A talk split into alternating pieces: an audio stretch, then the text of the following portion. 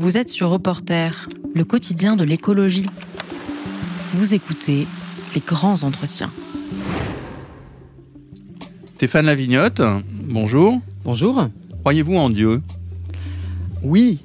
Euh, après, le, le, tout est savoir ce qu'on veut derrière croire, derrière Dieu. Euh, mais globalement, oui, je dirais oui. Après, je crois. Euh, ça veut dire que je n'en suis pas sûr, que je doute, que que je ressens des choses. Donc je ne pourrais ni le démontrer et encore moins essayer d'en convaincre d'autres personnes. Et ça se traduit comment? Ça veut dire quoi? Croire? Alors croire, euh, puisqu'on est dans un podcast de reporter, euh, ça commence par se dire, se poser à un paysage, je sais pas moi, dans une vallée des Pyrénées, comme quand j'étais euh, ado avec mon grand-père. Et puis être bouleversé par la grandeur, l'immensité, la profondeur, le haut, le bas, et se dire euh, ben, il y a quelque chose plutôt que rien. Et c'est un rapport à la beauté, c'est un rapport à l'infini, c'est un rapport à... C'est des sensations, c'est... Alors oui, je crois que c'est d'abord des sensations, c'est-à-dire cette sensation-là, par exemple, d'émerveillement, euh, de rumination, un terme que j'aime bien, dont on reparlera peut-être. C'est aussi un sentiment euh, intime, c'est euh, le sentiment de ne pas être seul, c'est le sentiment que même quand il y a personne, il y a une épaule euh, sur, qui sur laquelle je peux poser ma tête. Le sentiment que moi qui ai eu un petit frère mais pas de grand frère, et j'adore mon petit frère, il n'y a pas de problème. Mais là, j'ai quelque chose de, de, qui me rassure et qui me dit je t'aime toujours, quoi que tu fasses. Quelque chose comme ça, ouais. ouais. Vous n'êtes pas né là-dedans, euh, c'est venu, je crois, à 25 ou 30 ans. Enfin, qu'est-ce qui s'est passé? Alors non, je suis pas né là-dedans. C'est-à-dire que j'ai une famille euh, des Lorrains catholiques, mais surtout euh, issus de, des ouvriers de la vallée de la Fench, la sidérurgie et puis euh, la chimie et des parents côté euh, paternel qui, eux, sont des protestants, mais qui avaient tout abandonné après mai 68, en gros, comme beaucoup de gens. Euh, et puis, à la fin des années 90, j'étais euh, militant, moi, au vert depuis la fin des années 80. Et c'était le moment où naissait notre deuxième fille. je me suis dit, j'ai senti à la fois un manque, je sens côté vert, euh, bon, la déception de la participation au gouvernement, mais le sentiment qu'il y avait les programmes et pas ce qu'il y avait, il manquait un fondement. Et puis, euh, par rapport à notre fille, se dire, mais euh, qu'est-ce que je vais lui transmettre? Dans quelle histoire je l'inscris? Comme si on pouvait, on sait jamais ce qu'on transmet en vrai, hein, mais bon, c'est les questions qui se posaient. Et du coup, ben, à un moment, j'ai commencé à lire le Nouveau Testament, à lire les textes d'un philosophe protestant qui après était mon directeur de thèse et avec qui je travaille toujours, qui est Olivier Abel, à lire le journal Réforme. Et je me suis dit, ah, là, il y a quand même pas mal de choses. Voilà. Et puis, il se trouve qu'en août 97, euh, le troisième collectif des sans-papiers euh, occupe le temple de Batignolles. Il se trouve que je suis militant euh, dans le collectif citoyen qui les accompagne. Et donc, pour la première fois de ma vie, je mets les pieds dans un temple en accompagnant des sans-papiers qui les occupent.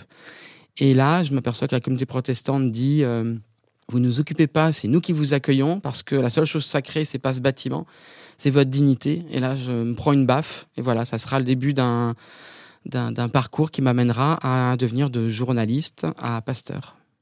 Pasteur, ça veut dire quoi d'ailleurs?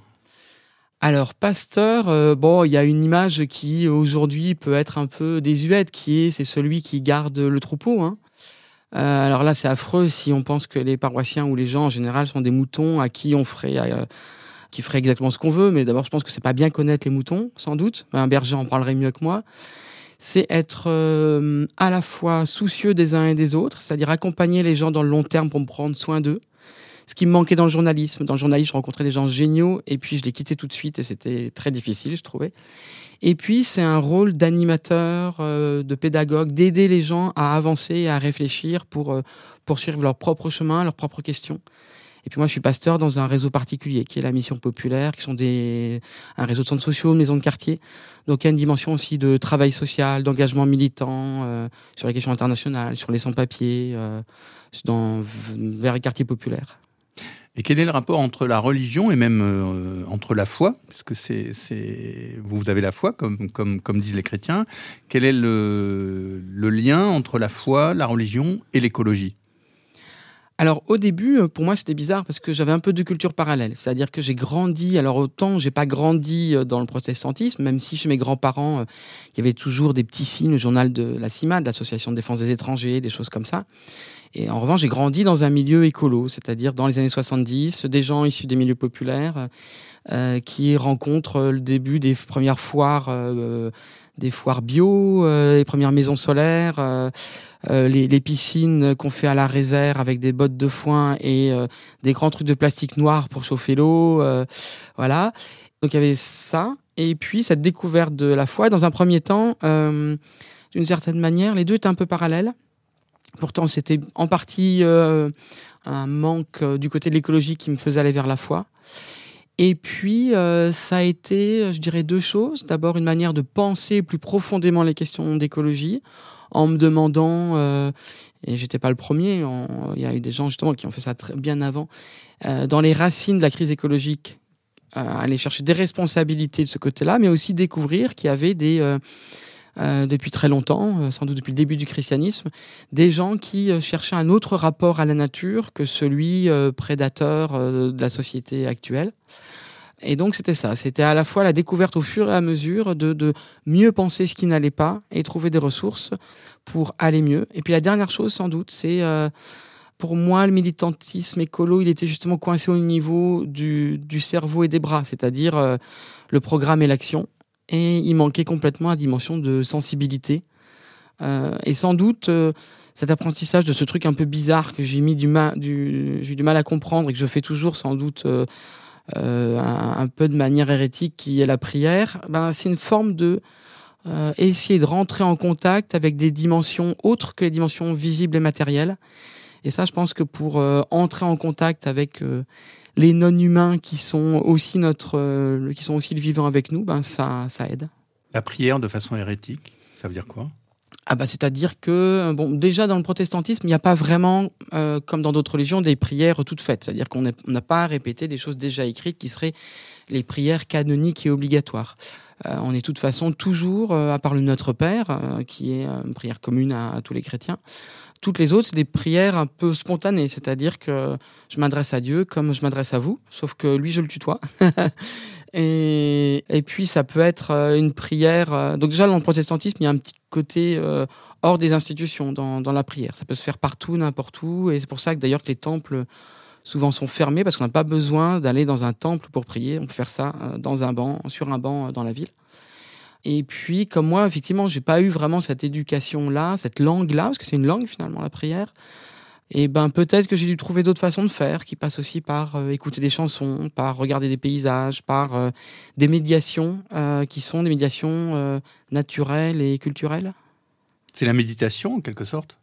Oui, ça, ça a une proximité avec la méditation. on fait à la maison ouverte depuis maintenant deux ans ce qu'on appelle des marches méditatives où on part de la Maison Ouverte, donc qui est à Montreuil, donc un des lieux de la mission populaire dont je parlais tout à l'heure.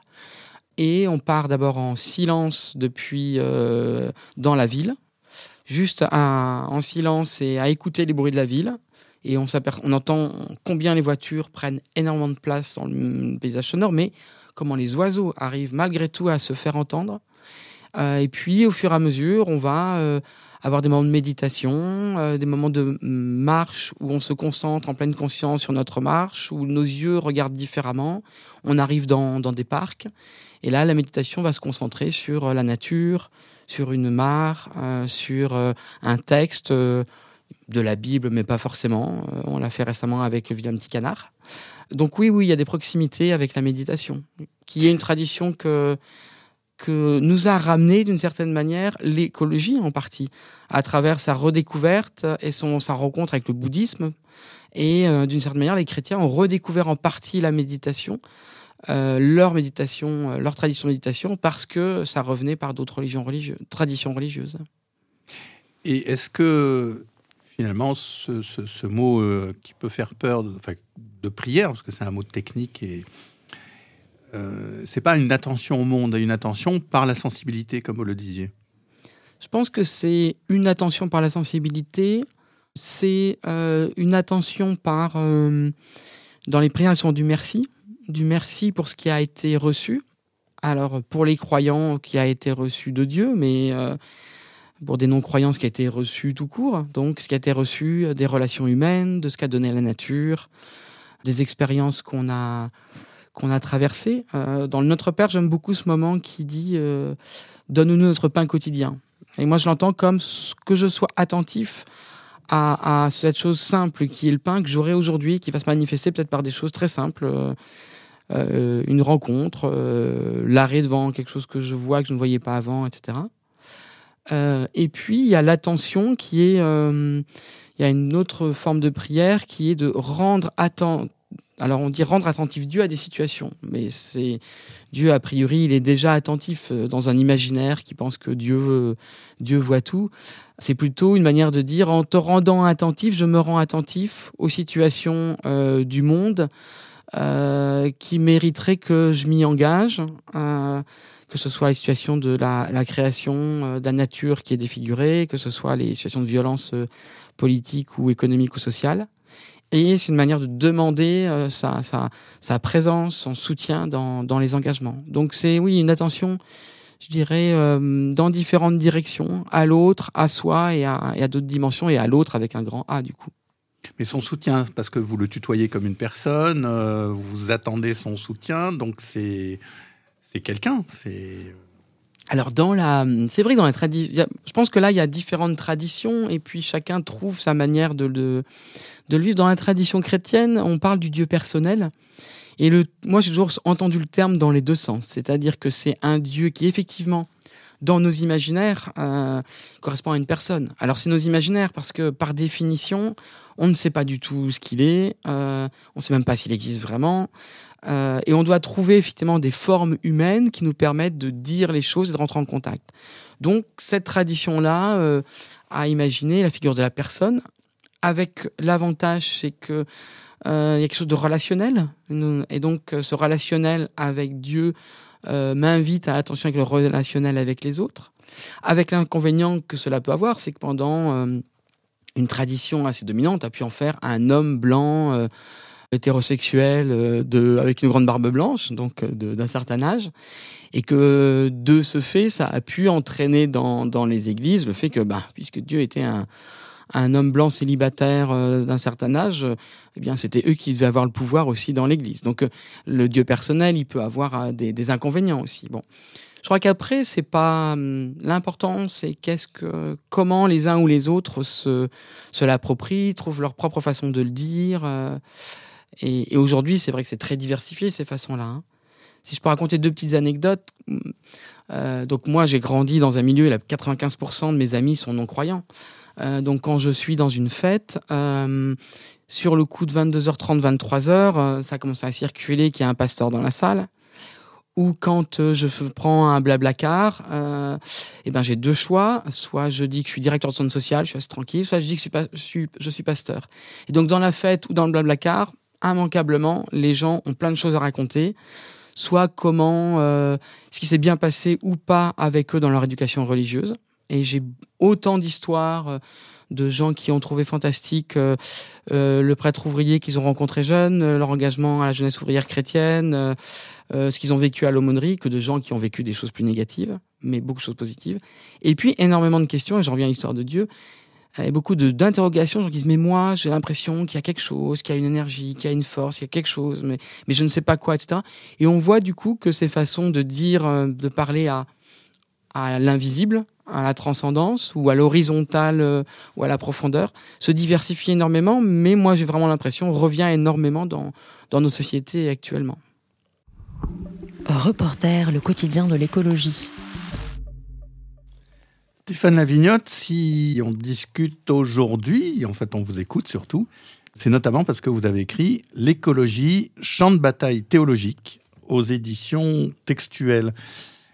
Et il y a beaucoup de choses intéressantes dans ce livre, et par exemple, une idée, c'est un, pulse, tout ça est bien construit. Et vous citez Walter Benjamin qui dit Le christianisme s'est converti au capitalisme. Est-ce que c'est vrai Et qu'est-ce qu'il voulait dire? Alors, il voulait dire que. Euh, il y a deux temps chez, ben, chez Walter Benjamin. Il y a le premier temps, c'est que le capitalisme est un parasite de la religion chrétienne alors on pourra y revenir, mais que, que le capitalisme va profiter de certains aspects de la religion chrétienne.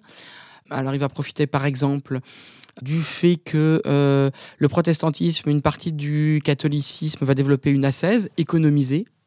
Donc ça, a priori, un truc très écolo. Mais en même temps, va développer une éthique du travail. C'est-à-dire, euh, Dieu veut que dans ce monde-là, ma vocation, ce qu'il me donne, c'est de euh, rendre plus beau euh, son monde. Et ça, et ça, ça, passe malheureusement par une étude de travail, de la transformation. Et donc économiser d'un côté et travailler de l'autre, parce qu'on économise, on investit dans le travail, et ça donne finalement le début du capitalisme et la croissance. Une des nombreuses, il y en a plein d'explications de naissance du capitalisme que le capitalisme va reprendre des religions, des choses comme les billets, dont il dit euh, Regardez les billets, ce sont les nouvelles images des saints. Il dit le capitalisme est un culte sans, sans, euh, sans temps mort, c'est-à-dire que euh, c'est pas seulement le samedi et le dimanche, mais c'est en permanence un culte à la productivité et, et au profit. Voilà, il donne plein d'exemples comme ça qui sont assez, assez frappants. Donc, c'est un parasite, c'est-à-dire que ça se colle sur ces, aspects de la religion, et puis finalement, c'est le parasite qui va prendre toute la place et que d'une certaine manière la religiosité euh, du christianisme, l'espérance de, de, salut, euh, d'être sauvé, de qu'est-ce qui me sauve dans ce monde-là, eh bien c'est le capitalisme qui va y répondre. On n'est plus sauvé par euh, demain j'irai au paradis et aujourd'hui j'ai tout ce qu'il me faut parce que je reçois la grâce de Dieu qui me qui me donne assez à travers un verre d'eau et un beau paysage. le salut passe par j'ai j'ai des fonctions importantes dans une entreprise, je gagne beaucoup d'argent et j'accumule des biens.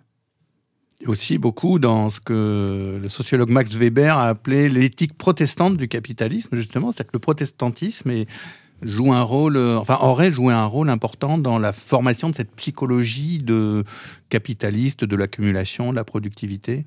Voilà, la critique de Max Weber, c'est que euh, alors c'est débattu, hein, parce que son, sa prémisse théologique est contestée par les théologiens. C'est euh, l'idée que dans le protestantisme, on, euh, rompt avec le système catholique fort au Moyen Âge, qui était c'est parce que je fais des choses bien que je suis sauvé et que je vais au paradis.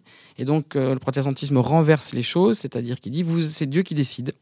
Vos actes ici ne vous sauvent pas ou ne vous, envoient pas en enfer. C'est Dieu qui décide seul. Voilà. Alors très rapidement dans le protestantisme, ça va se doubler de l'image du Dieu amour et donc ça va devenir Dieu décide seul et comme il vous aime, il a décidé de vous envoyer au, paradis. Quelqu'un comme Jacques Ellul, c'est l'idée du salut universel. Quelqu'un comme Jacques Ellul a adoré scandaliser ses auditeurs en disant tout le monde est au paradis, y compris Staline et, Hitler. Voilà. Voilà, encore une provocation de Jacques Ellul. Et ce que dit Max Weber, c'est qu'en fait, euh, il a l'impression que non, les gens ne sont pas assurés de leur salut et que donc ils vont essayer de chercher dans euh, des, ils vont chercher des signes dans cette vie-là qu'ils sont bien, ils ont bien été choisis par Dieu pour être sauvés.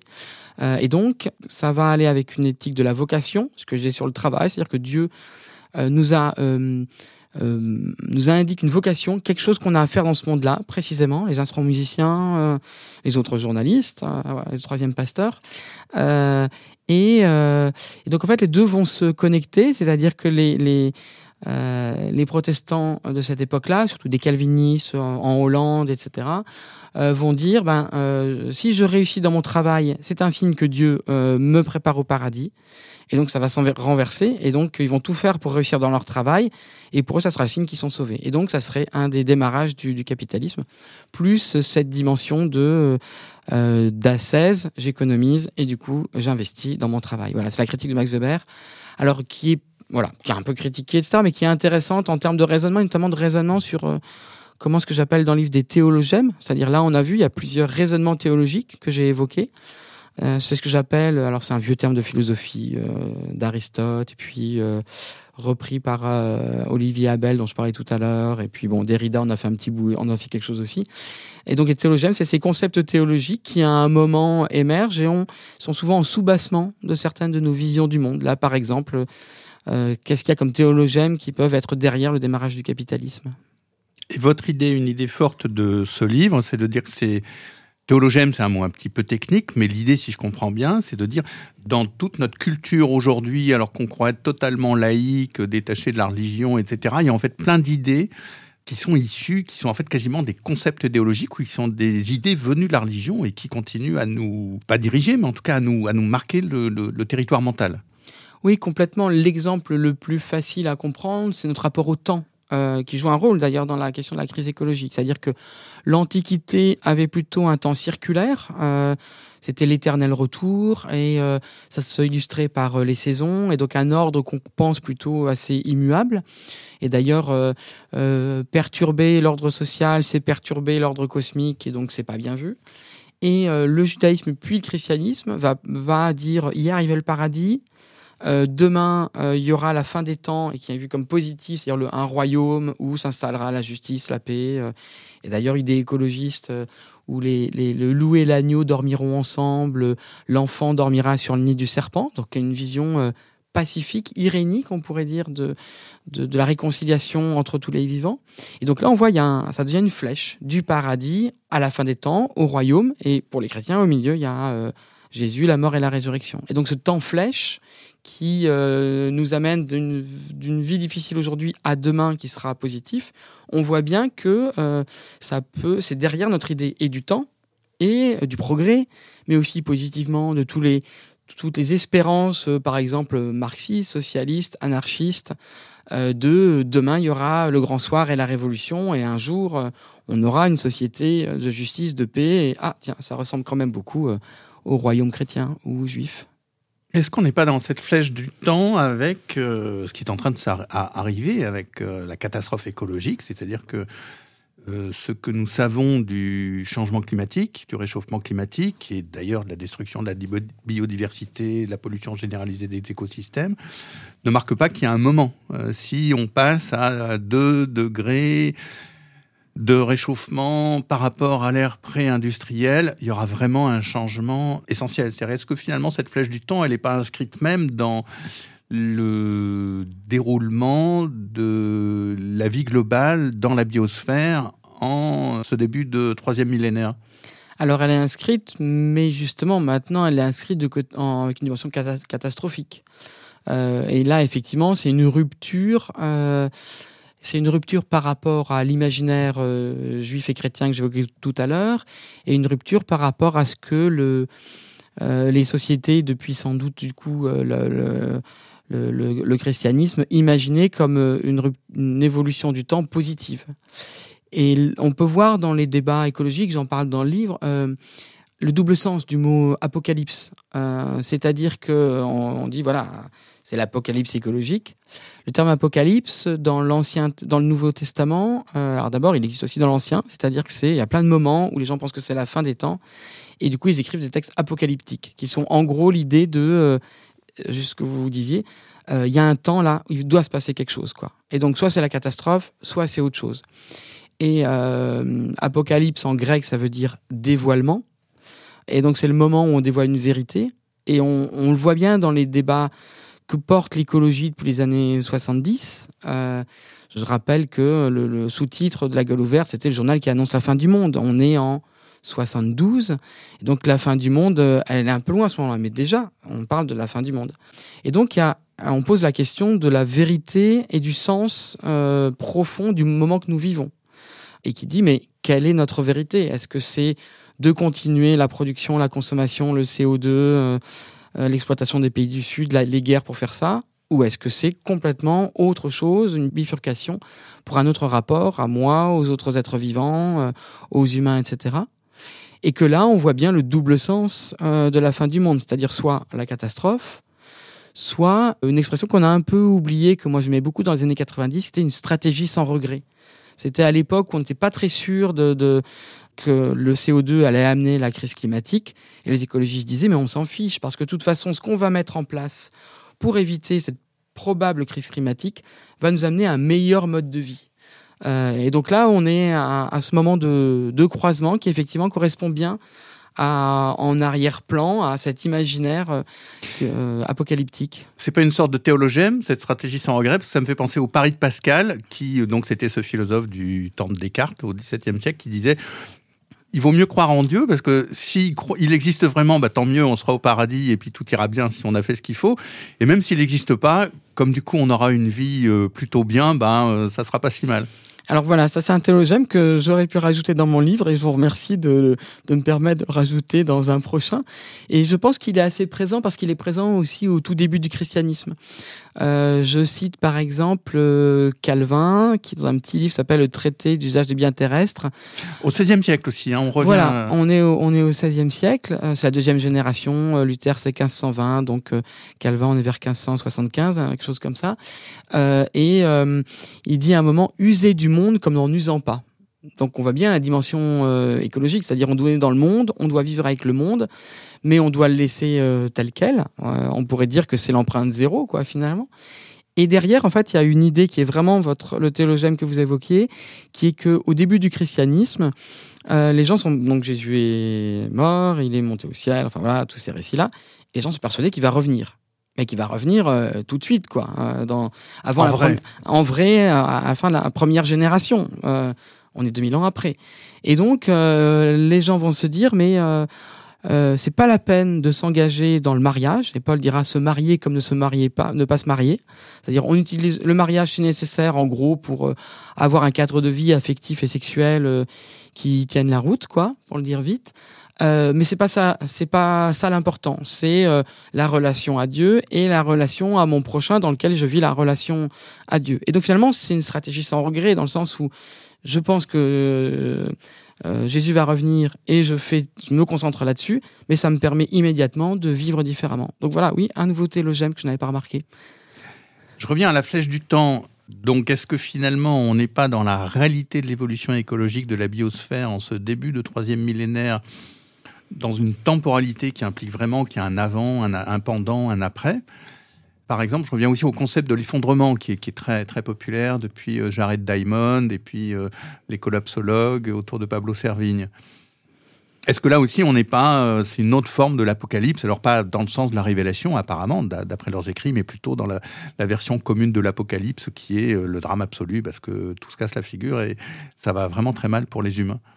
Alors, il y a aussi derrière l'effondrement, je pense, des, modèles assez apocalyptiques de fin du monde et l'effondrement va euh, souvent pour les gens qui euh, s'engagent dans de ce point de vue-là avec euh, qu'est-ce qu'on fait immédiatement comme mode de vie. Et donc on retrouve dans les réponses le modèle des petites communautés euh, où à la fois on se protège du futur effondrement et on décide de vivre autrement pour ne plus contribuer à l'effondrement. Et à la fois, euh, à l'époque de Jésus, on a une communauté qui s'appelle les Esséniens, qui est une petite communauté juive qui est vraiment là-dedans. Ils sont persuadés que là, la fin du monde, pas avec Jésus, mais avec... Euh, c'est toujours la même histoire, hein, le Messie, là c'est Élie qui va revenir. Et donc euh, vivons tout de suite euh, euh, les choses. Et puis tout au long de l'histoire, il faut lire un, bouquin assez enthousiasmant de Raoul Vaneigem, Histoire des résistances au christianisme. Alors, il, à juste titre, il s'appuie sur ces résistances pour taper sur toutes les institutions. Enfin, Vaneigem, situationniste, libertaire, on n'attend pas moins de, de, lui, où il raconte toutes ces petites communautés qui, tout le long du Moyen Âge, comme des explosions permanentes, euh, à la fois contestent le, système dominant et euh, installent des vies euh, communautaires souvent très radicales, puisque pour certaines, ça va jusqu'à euh, la, on dirait aujourd'hui le polyamour, euh, en tout cas la, la vie sexuelle débridée, puisque de toute façon on est tous habités par le Saint-Esprit et que donc il y a plus de péché et donc tout va bien quoi. Donc il y a, y a tout cet imaginaire-là, effectivement, à la fois de l'apocalypse et puis de, de, de, de la petite communauté. Mais est-ce que vous, pensez, euh, vous prenez l'Apocalypse dans son sens de révélation? Et donc peut-être que ce moment, si on accepte cette idée de, de moment décisif, historique qui est en train de se passer autour de la situation écologique du globe et que l'humanité va se révéler à elle-même et découvrir qu'il faut vivre de manière sobre Ou est-ce que sur le fond, vous pensez en fait qu'il n'y a pas de flèche de temps et que euh, il faut revenir à une pensée, à une cosmologie où il y a un temps circulaire euh Ah, c'est une bonne question. Euh... Moi, j'aurais tendance à penser que les deux modèles ont, ont, ont vraiment des inconvénients. C'est-à-dire que le modèle circulaire, il peut être un modèle extrêmement conservateur euh, euh, et conservateur des, des, dominations, des choses en place, etc.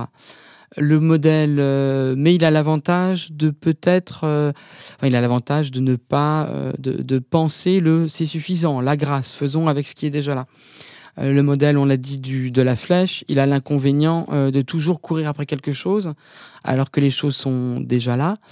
Euh, mais il a cette dimension de on, fait en sorte que les choses soient meilleures demain. la question, c'est plutôt peut-être, à mon avis, réfléchir à quel est notre meilleur, quelle est notre image de la vie bonne.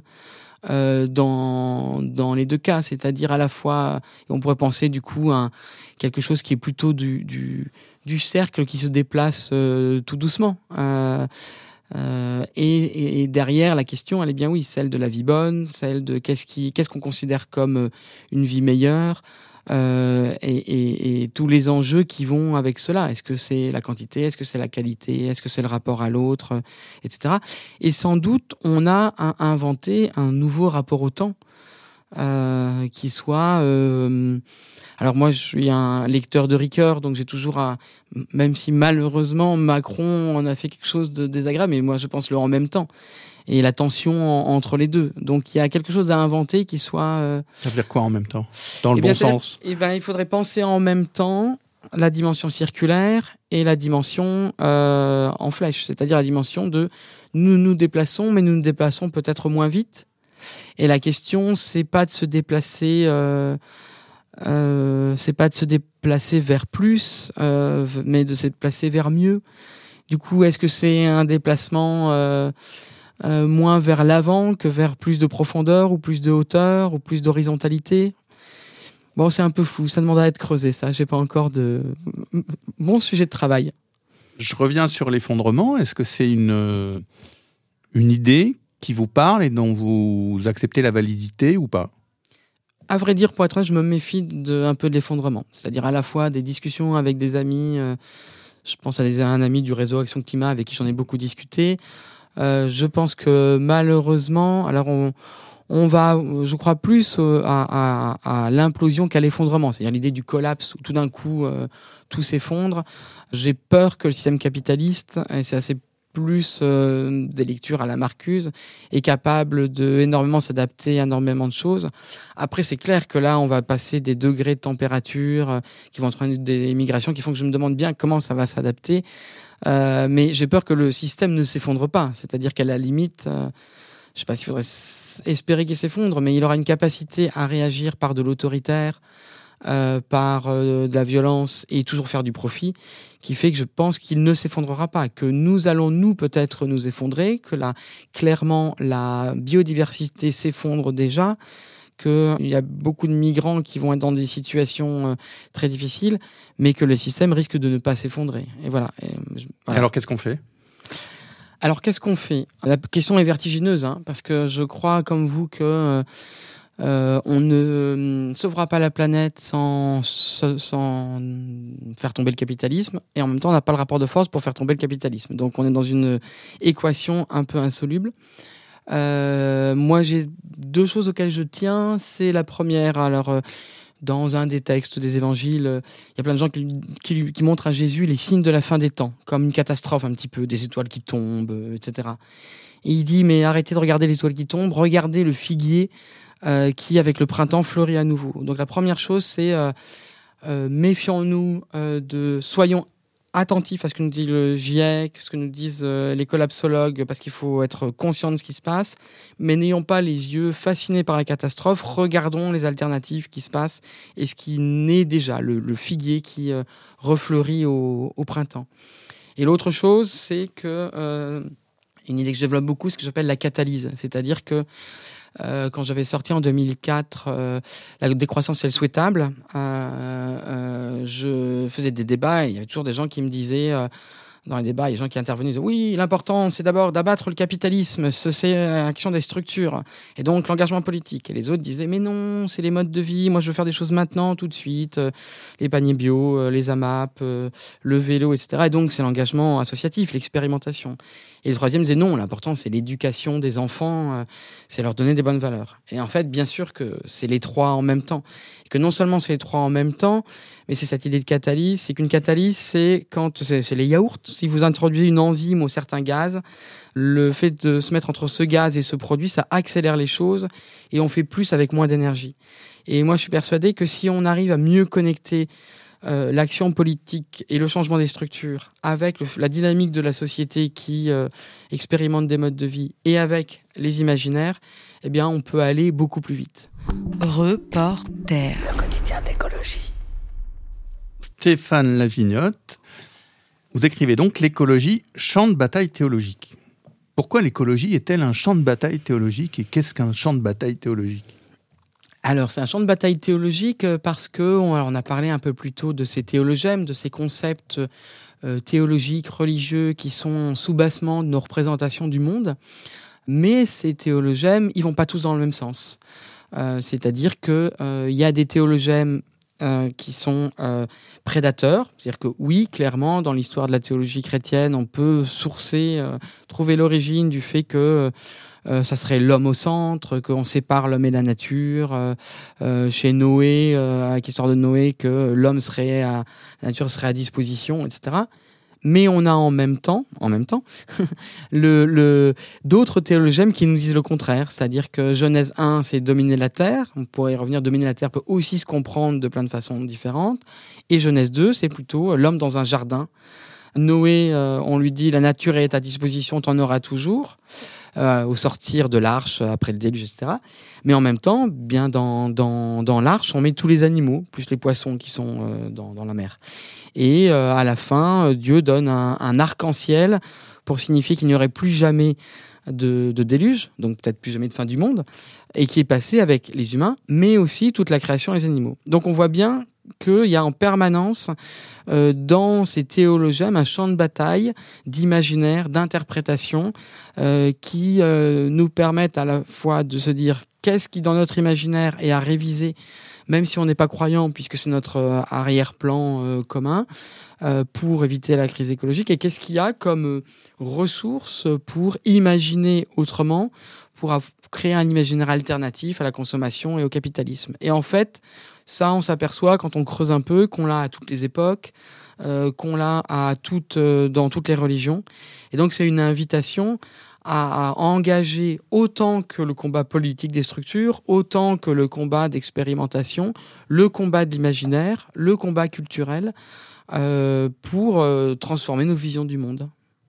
Et cet imaginaire, en fait, il faut l'assumer euh, avec sa dimension spirituelle parce que que vous dites, si je comprends bien, par votre idée des théologènes, c'est que si on n'a pas cette dimension spirituelle assumée, réfléchie, choisie, on aura en fait une dimension de théologèmes, de, de concepts en fait religieux avariés, j'allais dire, et qui sont ceux du capitalisme.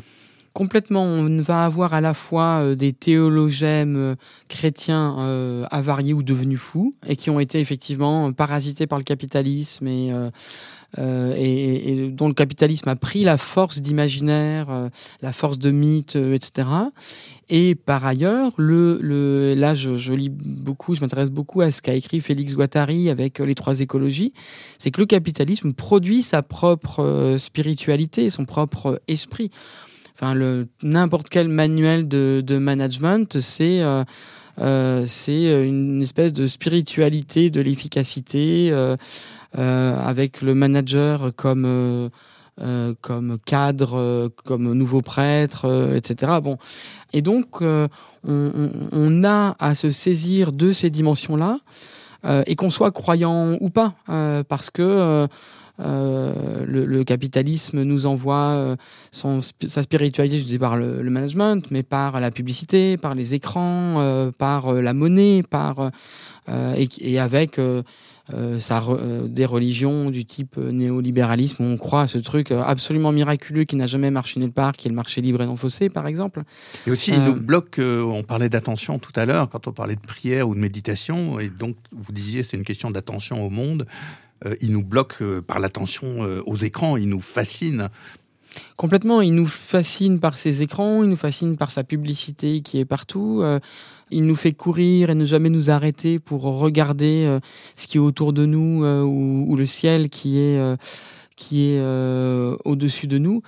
et moi, j'étais frappé de voir que, par exemple, aussi bien au début de la BD L'an 01 de, de, de, GB, donc qui paraît en euh, qui paraît en 72, je crois, 72, et qui après est tourné en film par euh, notamment par Alain René et, Doyon.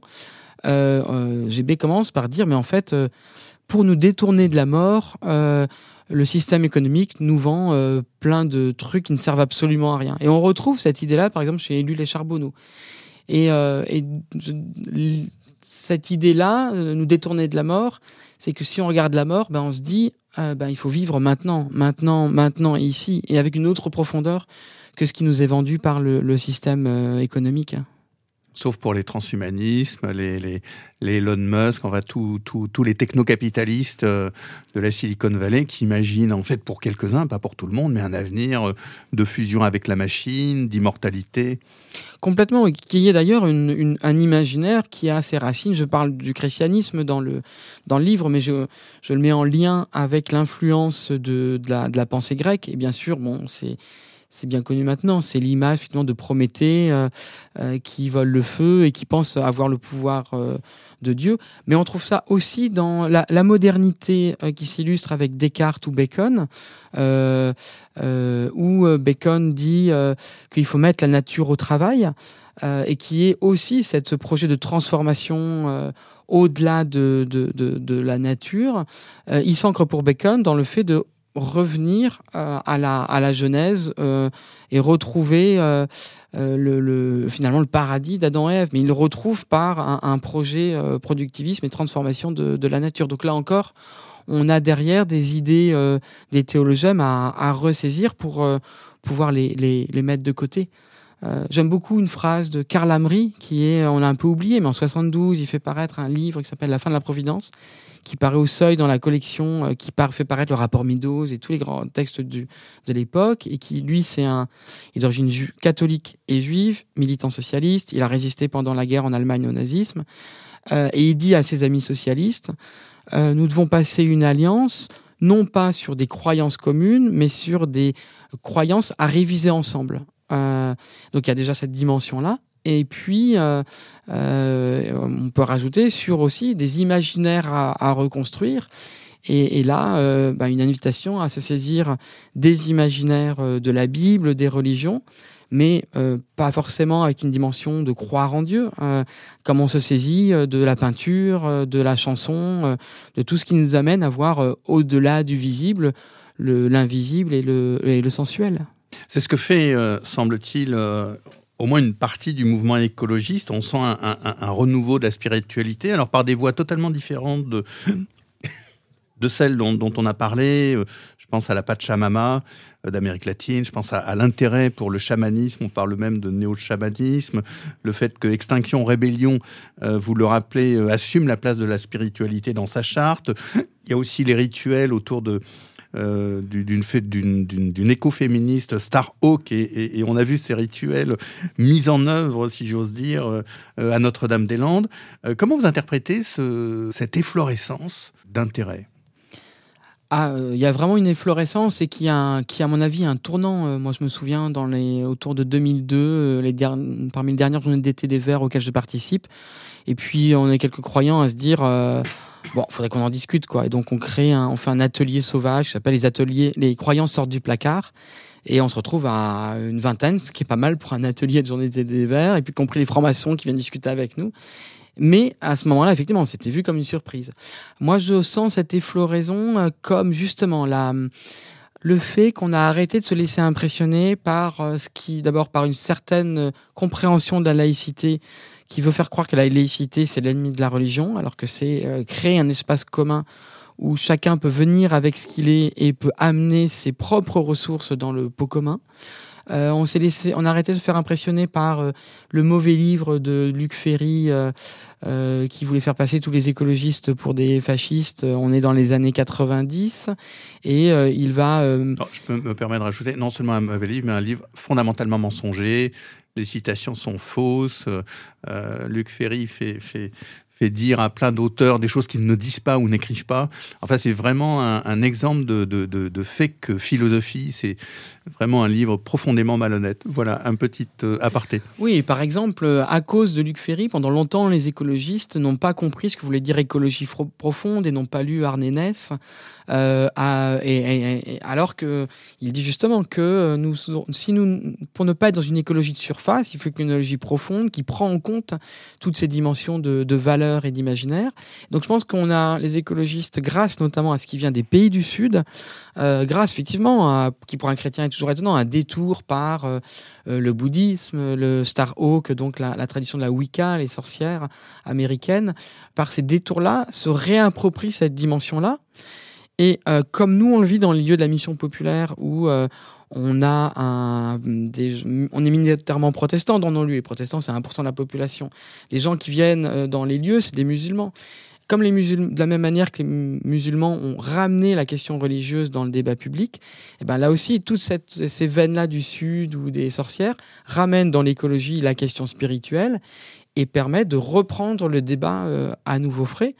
Et vous parlez d'extinction rébellion. Je pense que pour moi, un fait important, c'est que lors de la dernière occupation d'extinction rébellion à, Pâques, il y a eu une Eucharistie catholique. C'est-à-dire qu'il y a eu un moment de débat sur cette question-là et il y a eu le partage du pain et du vin euh, par un prêtre catholique. Donc, euh, voilà, le chemin est aussi de se réapproprier cet imaginaire euh, local, entre guillemets.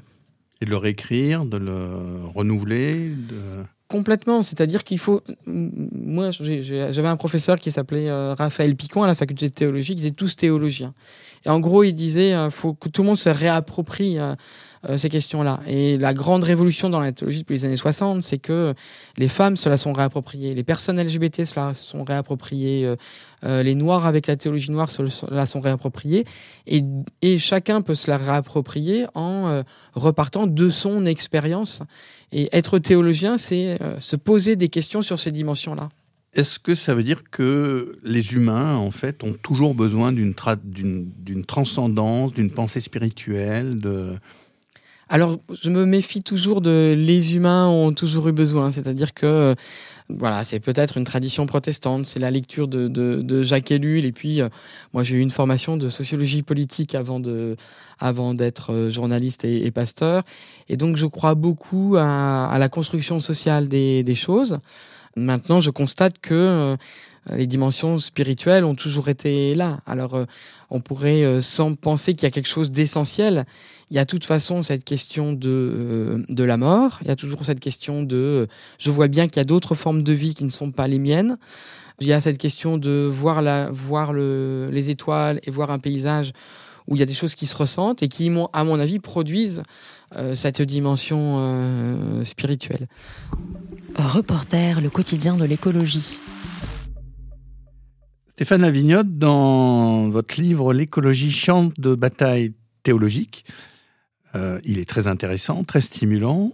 Euh, il cite beaucoup de personnes et du coup d'auteurs, comme on dit, euh, dont certains très peu connus. Par exemple, vous parlez aussi de la théologie écoféministe, notamment au Brésil, dans la foulée de la théologie de la libération. Donc voilà, on, on découvrira beaucoup de choses.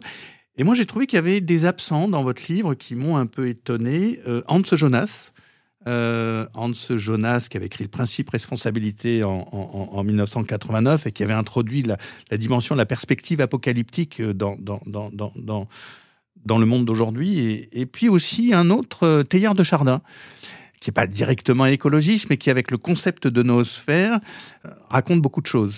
Pourquoi? Oui, alors ça c'est le drame d'un livre, c'est que quand on l'a fini, on s'aperçoit de toutes les de toutes les choses qu'on a oubliées. Euh, euh, je, par exemple, euh, un article du Monde sur mon livre, et effectivement, il fait référence à une, une, une thématique qui a beaucoup été développée par les historiens du Moyen Âge récemment, euh, qui une autre explication de, de, de, de, comment le capitalisme est né de la religion chrétienne. Et je l'avais lu. Ah, je l'ai oublié. Ancionas, c'est vraiment dommage parce que effectivement, le principe de responsabilité vient après un autre texte qui est le principe de Dieu après Auschwitz. Et je pense que là, il y a des, des connexions euh, assez fortes et que effectivement, ça va jouer un rôle notamment euh, dans le fait que dans les années 60-70, euh, les, les, les, églises se saisissent du terme dominer la terre en, se demandant, mais voilà, quelle est notre responsabilité dans la crise écologique euh, Ils vont dire, il faut plus en faire une lecture, euh, il faut plus en faire une lecture euh, de domination, mais on peut le lire différemment comme une responsabilité confiée à. Et donc là, on voit bien l'histoire du principe de précaution, c'est-à-dire jusqu'où va notre responsabilité. Et donc Ancionas dit euh, principe de précaution, c'est je ne suis pas. C'est un peu l'inverse d'ailleurs de la stratégie sans regret, c'est-à-dire euh, s'il y a un risque que cette nouvelle technologie ou euh, ce choix-là provoque une catastrophe, je m'abstiens. Donc oui, c'est un manque. Teilhard de Chardin, ça m'aurait amené dans des discussions plus compliquées. C'est-à-dire que moi, j'ai un livre qui est complètement pas réédité de Bernard Charbonneau, qui s'appelle Teilhard de Chardin, prophète d'un âge totalitaire, où il découpe en morceaux euh, Teilhard de Chardin. Et euh, en gros, la critique de, de, de Charbonneau, c'est de dire, en fait, c'est un progressiste, Taillard de Chardin, au sens de, il, réintègre dans la pensée chrétienne une vision du progrès technique qui nous amènerait effectivement vers le point oméga. Mais euh, Charbonneau a toute l'injustice de Charbonneau euh, qui partageait avec Élu dans sa façon de dire les choses. Il dit en gros, euh, Taillard de Chardin ne fait que bénir le progrès, euh, comme hier on, bénissait euh, les canons, euh, etc.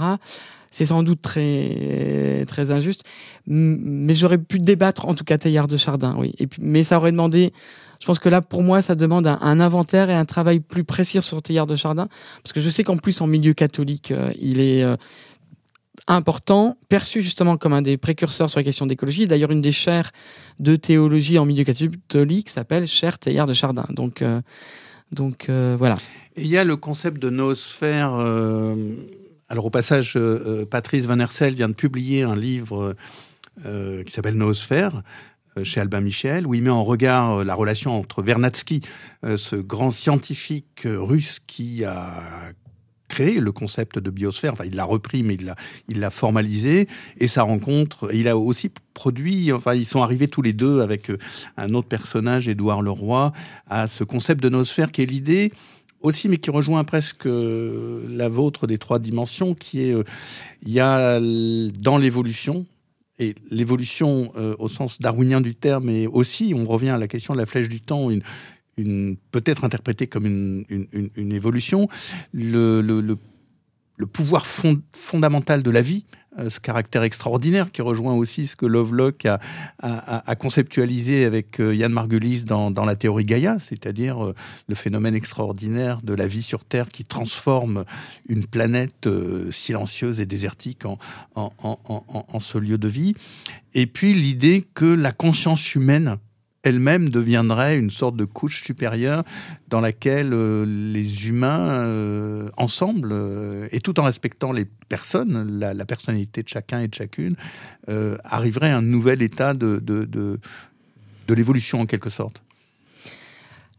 C'est un, un, éternel débat parce qu'en fait, je me souviens de textes d'André Dumas, qui est un théologien protestant sur qui j'ai fait ma thèse, j'ai fait un livre aussi et que je cite dans le livre, où il, il commence d'ailleurs un texte en 73 sur cette distinction qui est en gros l'idée que vous venez de développer, qui finalement euh, euh, est, est, est l'idée qui est très présente chez les stoïciens dans la pensée grecque, et au contraire euh, la pensée de, de, la vie comme euh, hasard, euh, hasard et nécessité, donc c'est notamment mono, etc.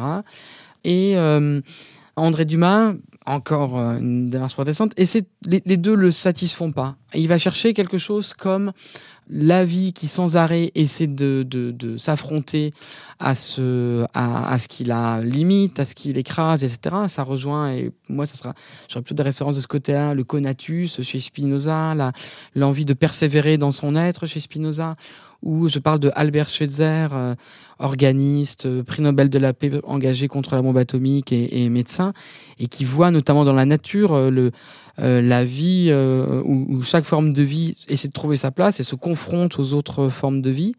Et donc il y a cette vie abondante et la question c'est de euh, à la fois pas trop la ramener trop vite à un système équilibré et merveilleux, pas la voir non plus comme un hasard, mais euh, d'une certaine manière il y a de la il y a à la fois de l'équilibre et il faut euh, à l'humain de se de, de, de plus influen, influencer et être en, en en écoute de cet équilibre qu'il peut voir dans la nature. Et puis et puis de toute façon le fait que lui, en interaction, il a une volonté, il a des projets, et il va transformer aussi ces équilibres. Je pense que l'école, notamment, euh, un penseur qui est important pour moi, qui est Serge Moscovici, montre que la nature, il y a une histoire humaine de la nature. C'est-à-dire que la nature qui est autour de nous est le résultat de notre interaction avec la nature. À partir du moment où euh, elle est suffisamment lente et prolongée dans le temps pour les transformations, c'est ce que Charbonneau appelle la campagne. la campagne, c'est le lieu où l'homme et la nature ont pris le temps de s'accorder. Euh, et donc, c'est, euh, on voit bien que si on est trop dans le hasard et la nécessité, on pourrait être dans un volontarisme qui ne prend pas en compte les écosystèmes. Et si on était uniquement dans les notions type Gaïa, on serait dans une, vision où on nierait la dimension, la dimension historique. Et, je pense qu'en en niant ni l'un ni l'autre, on reprend aussi les questions fondamentales de quelle est ma responsabilité, quels sont les choix que nous faisons collectivement aujourd'hui, quel est le bien euh, que je veux, qu'est-ce que j'installe comme relation avec les autres êtres vivants et avec les autres humains.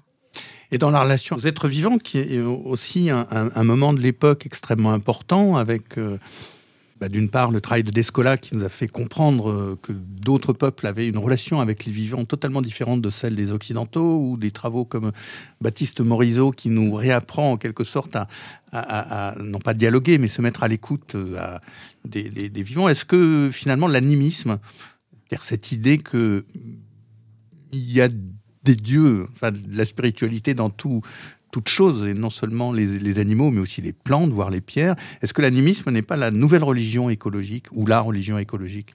Alors en tout cas, je pense qu'il faut reprendre, euh, réouvrir d'une certaine manière le dossier de l'animisme. Euh, que en gros les chrétiens détestent l'animisme quoi. Euh, alors justement, alors qu'ils ont une tradition animiste. moi je vais, je ils ont une tradition animiste, c'est-à-dire?